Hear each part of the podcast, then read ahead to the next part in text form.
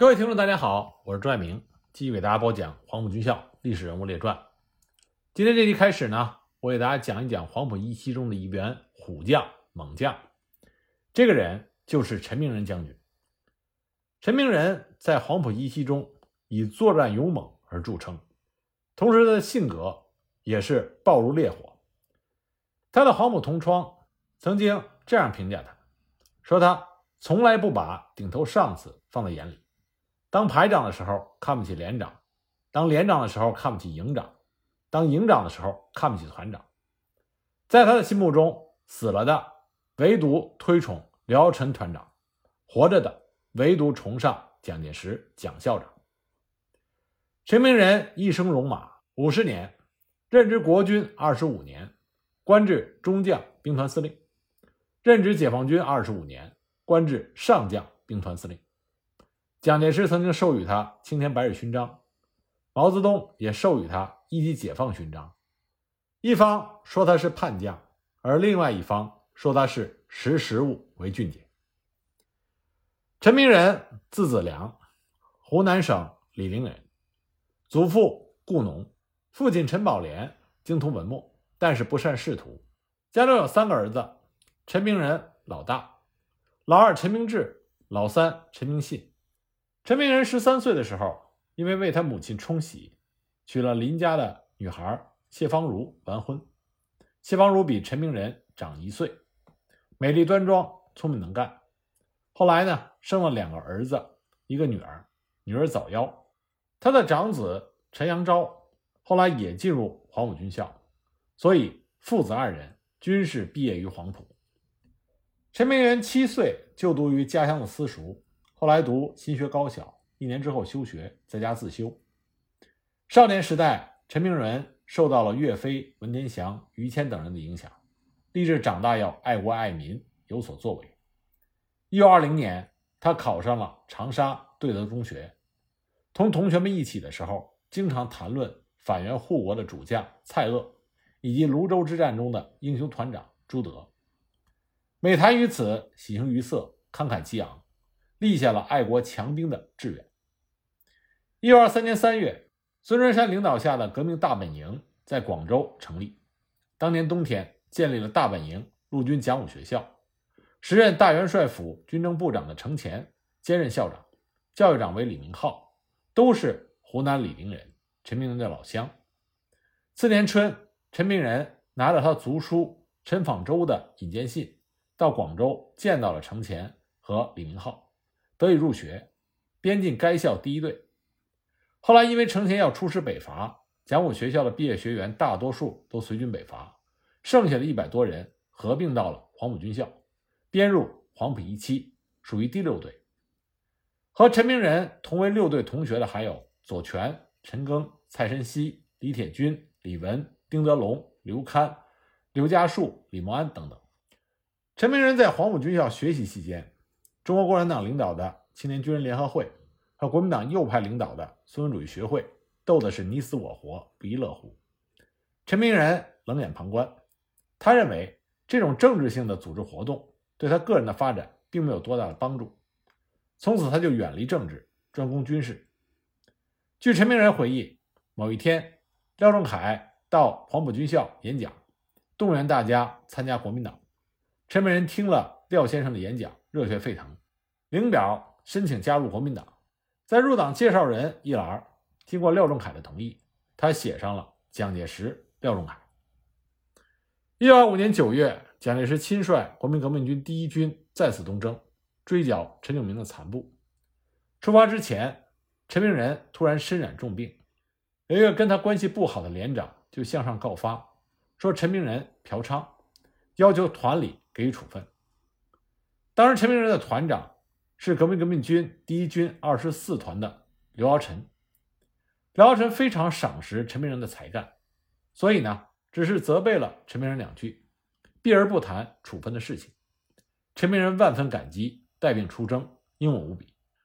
东征军开赴前线之后，出战东莞，陈明仁因为患病，副营长张继春想用担架把陈明仁送往后方，陈明仁坚决不去。在这次战斗中，时任见习排长的陈明仁身先士卒，敢打敢冲，指挥一个排在东莞城内勇夺制高点，以一个排的人缴获了对方一人的枪，立了大功一次。战后，团长刘尧臣摸摸陈明仁的脑袋，夸奖他说：“我以为我是世界上最不怕死的人，哪晓得陈明仁比我还不怕死。”国民革命军第二次东征，时任二十四团三连连长的陈明仁参加攻打惠州。惠州城墙坚固，三面环水，东征军用云梯登城，伤亡惨重。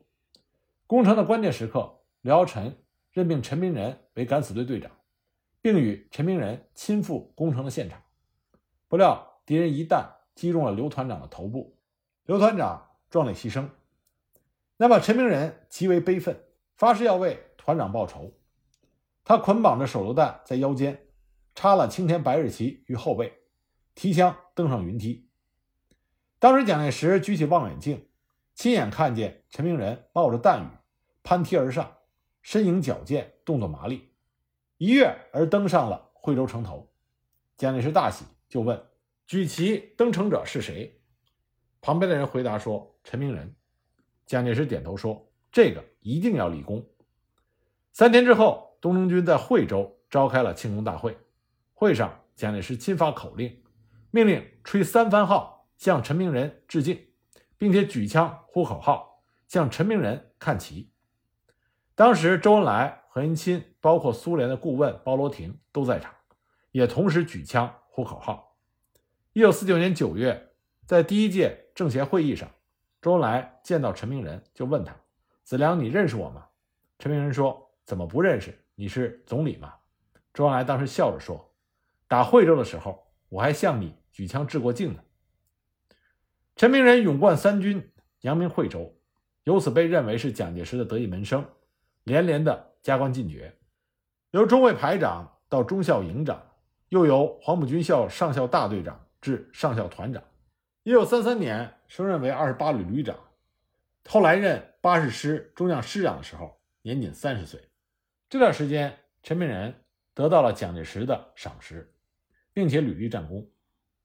比如说，在北伐之初，陈明仁就展现了他的军事天赋，得到了蒋介石白崇禧的称赞。一九二六年六月，国民革命军北伐到了南昌，孙传芳部反扑，将北伐军总司令部围于南昌城外的牛行车站。蒋介石、白崇禧等北伐首脑处境危急，陈明仁奉命救驾解围。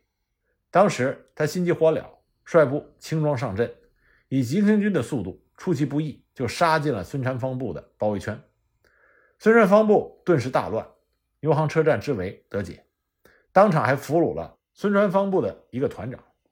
随后，陈明仁向蒋介石和白崇禧建议，利用这个被俘的团长引路攻城，南昌即被攻克。陈明仁勇冠三军，而且相貌堂堂，身材高大。得到蒋介石的赏识，前程无量。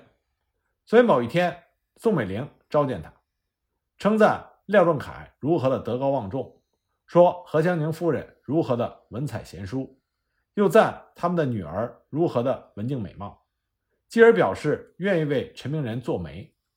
可是陈明仁则以军人的姿态立正，说：“报告蒋夫人，在下已娶有妻室谢氏，在家侍奉老母，不敢停妻另娶。”报告完毕，弄得宋美龄哭笑不得，特意把这件事情告诉了蒋介石。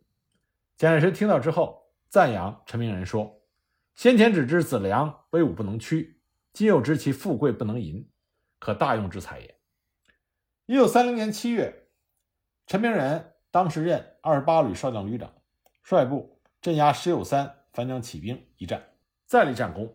一九三二年升任为国民革命军八十师副师长。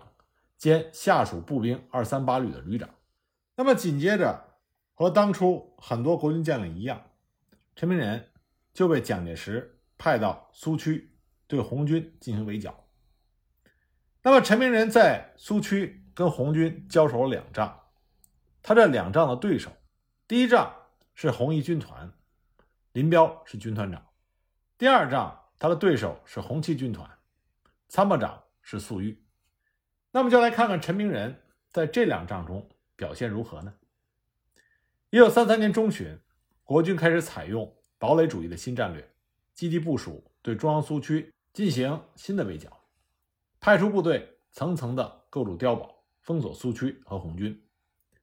八月二十九日，国军为最后完成由赣江至抚河之间的堡垒封锁线，命令八十师师长李思硕、副师长陈明仁率领二三八旅三个团到吉水县的乌江区修筑堡垒。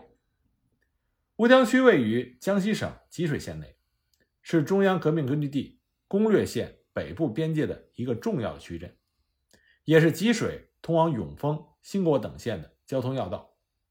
它东南面临恩江河，地势颇为险要，便于阻击；西北、西南面都是丘陵小山，松林茂密，便于隐蔽，历来是兵家必争之地。国军的公然挑衅，就激怒了。刚刚完成整编的红一军团，八月三十日，八十师构筑碉堡工作尚未展开，红一军团军团长林彪、政委聂荣臻就已经制定了计划，决定以奇袭的手段消灭乌江区地区的国军，打破国军的战略封锁。八月三十一日下午，红一军团秘密完成了对八十师的包围。就在即将发起攻击之前，气候巨变，乌云密布，电闪雷鸣。下起了倾盆大雨，恶劣的天气极大影响了国军八十师的火力发挥。而担任主攻任务的红四团抓住时机，迅速地向八十师发起了攻击。红军战报里这么写的：此时敌之炮兵不断地向我四周轰射，步兵亦顽强抵抗，战约一个小时许，敌约一个团被我击溃，俘虏了两百多人。约半小时后，敌人更加的恐慌动摇。其增援的一团人正在半山运动，脚跟尚未立定，因为阵地失守，也随之如山崩地裂的溃退。到了十九时，面对红军猛烈的攻势，增援无望，李思硕、陈明仁只好趁着夜色撤离战场，余部完全被缴械投降。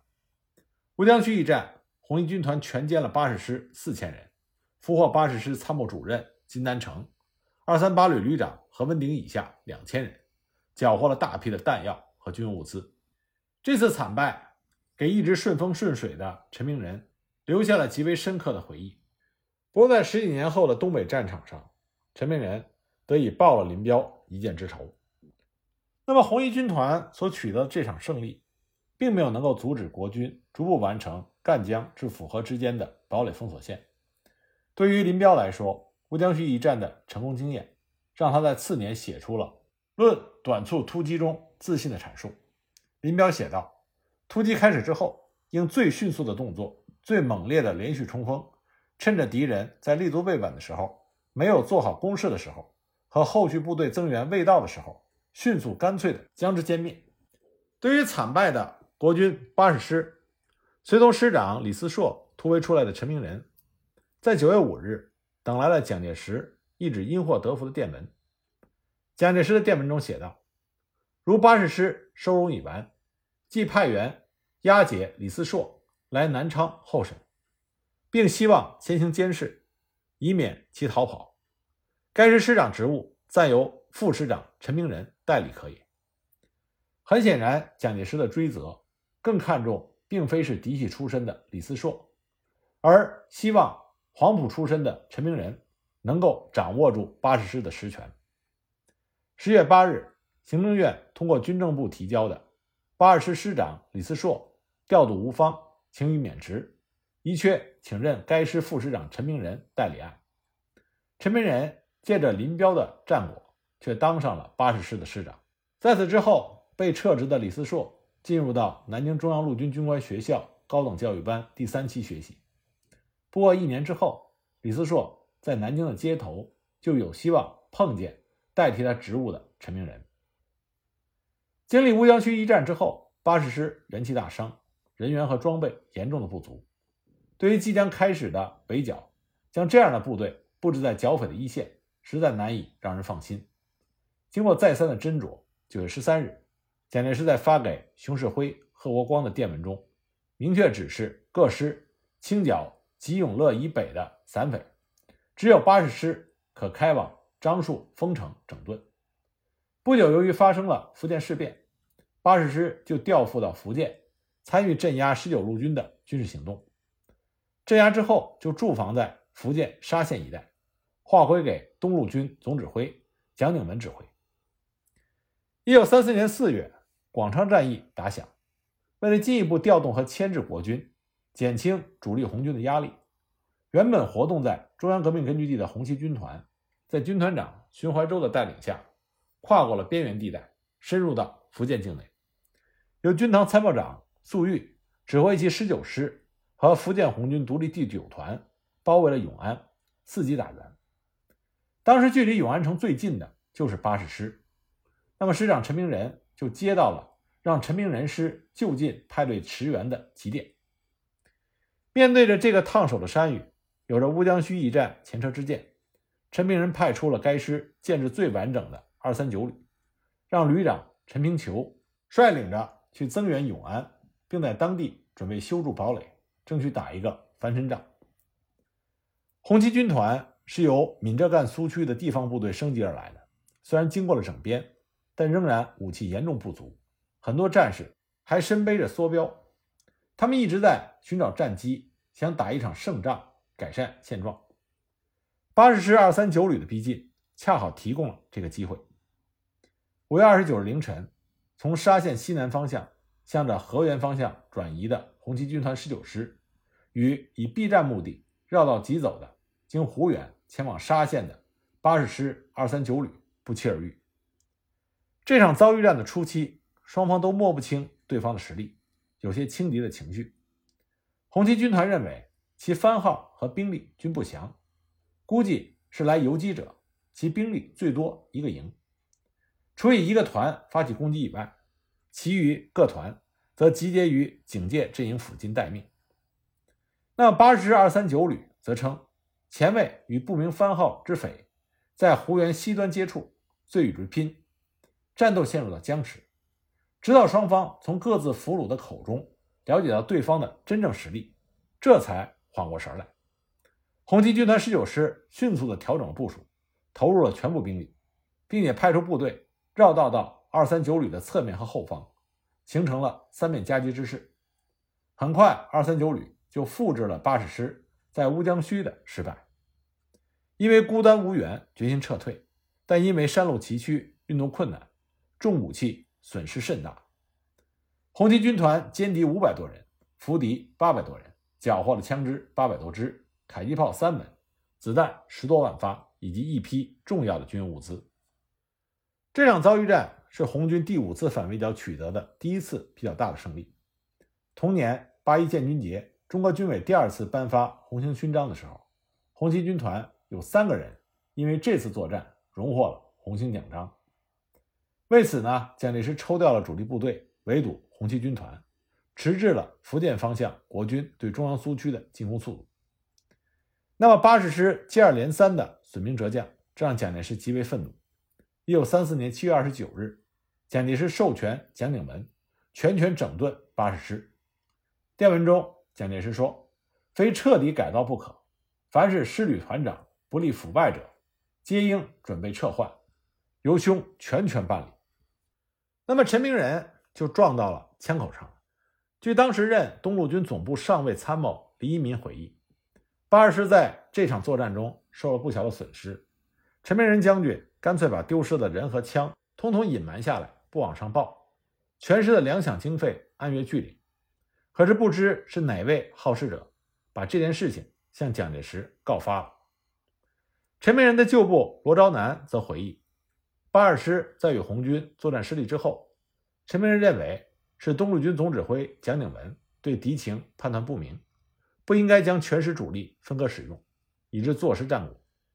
对蒋鼎文总部所谓的联络人员破口大骂。蒋鼎文到防地视察的时候，陈明仁又避不见面，加上点验官兵人数出了问题，所以蒋鼎文联系陈明仁一贯骄傲，所以添上了作战不利及贪污的罪名。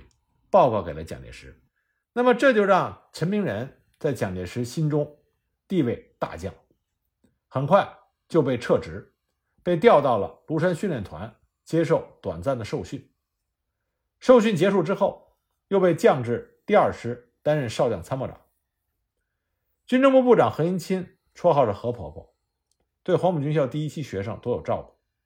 那么，一九三五年一月，何应钦给蒋介石发电报，称陈明仁是因为为人耿直，制造谴责，希望念该员历经战役，不无危劳，可否抚赐录用，彼图奋勉。但是蒋介石对陈明仁的印象这个时候非常差，直接就批了一句：“此人尚有劣迹，当待面谈。”蒋介石这句话就给陈明仁几乎盖棺定论，他被安排到了军事参议院，当了一名少将参议，无事也无权。一九三五年二月，陈明仁和几名黄埔同学一起请愿进陆军大学旁听，经过批准之后，又转为了正式学生。结果呢，被陆军大学的教育长杨杰大加了讽刺。陈明仁在日记中写道：“本日受杨杰侮辱太甚，因其当众讲话的时候，被要求领袖送入陆大者都是败类。”抗日战争爆发的时候，陈明仁并没有实在的军职。一九三七年十二月，他从陆大毕业之后，他仍然是只有军政部少将的空头衔，干一些点烟部队的临时差事。直到一九三八年六月十九日，他才接到了第六补充兵训练处处长的任命。六天之后，当他准备就任的时候，又收到新的命令，奉何应钦电话手令，改任他为第二预备师师长一职。时隔近四年，他终于又回到了军事主官的位置。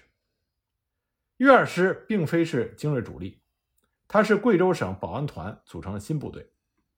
据陈明仁回忆。该师开赴前线之后，师长冯建飞曾经去见过蒋介石。蒋介石问这个部队是否能够作战，冯建飞回答说没有把握。蒋介石一怒之下把冯建飞撤职了。刚好这个时候，蒋介石刚刚召见过陈明仁，或许是对陈明仁请求军事工作的要求还有印象，加上何应钦的推荐，陈明仁这才如愿以偿。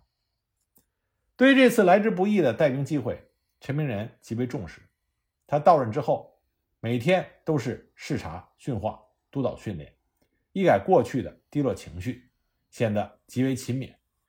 一九三八年七月一日，粤二师接到命令，开拔去九江前线。九江战场这个时候战事正急，日军波田支队突破了普泉山之后，随即一个中队突入到幺二八师的左后方，直逼九连公路。紧急之下，国军二十九军团长李汉魂给正在上八里坡附近驻防的岳二师下达了命令。命令大概是这样的：军团要向孤塘登陆的日军反攻，所以要求岳二师在二十四日十六时之前守住鸦雀山、马家山高地一线。接到命令之后，陈明仁就对所属部队进行了布防。第五团在蔡家垄。鸭雀山一线占领阵地，第七团在鸭雀山以北高地至马家山高地占领阵地，第六团位置于鸭雀山附近为预备队，师直属队位置于许章附近，师指挥所设在许庄，情报收集所设于上八里坡。部署结束之后，十余架日军飞机飞到阵地上空低飞侦察，轮番轰炸，但是布防部队毫不动摇。一面积极地构筑鸦雀山阵地工事，一面派队侦察敌情。那么，李汉魂命令粤二师布防鸦雀山阵地的部署被军委会质疑。蒋介石认为，粤二师尚不能作战，应该先调到后方，适当的整训，以为将来作战之用。所以，七月二十五日午时，军部发来电报，粤二师开瑞昌整训。六时。军团部下达命令，幺五五师接防粤二师阵地，由南向北攻击进出鸦雀山附近的日军。可十一时许，接防的部队尚未到达，可是日军已经逼近鸦雀山阵地，十余架日机和海陆炮兵不断的向阵地轰击。在紧急关头，约二师各官兵尚能站稳脚跟，毫无变动，就与来犯的日军。展开了一场殊死的搏斗。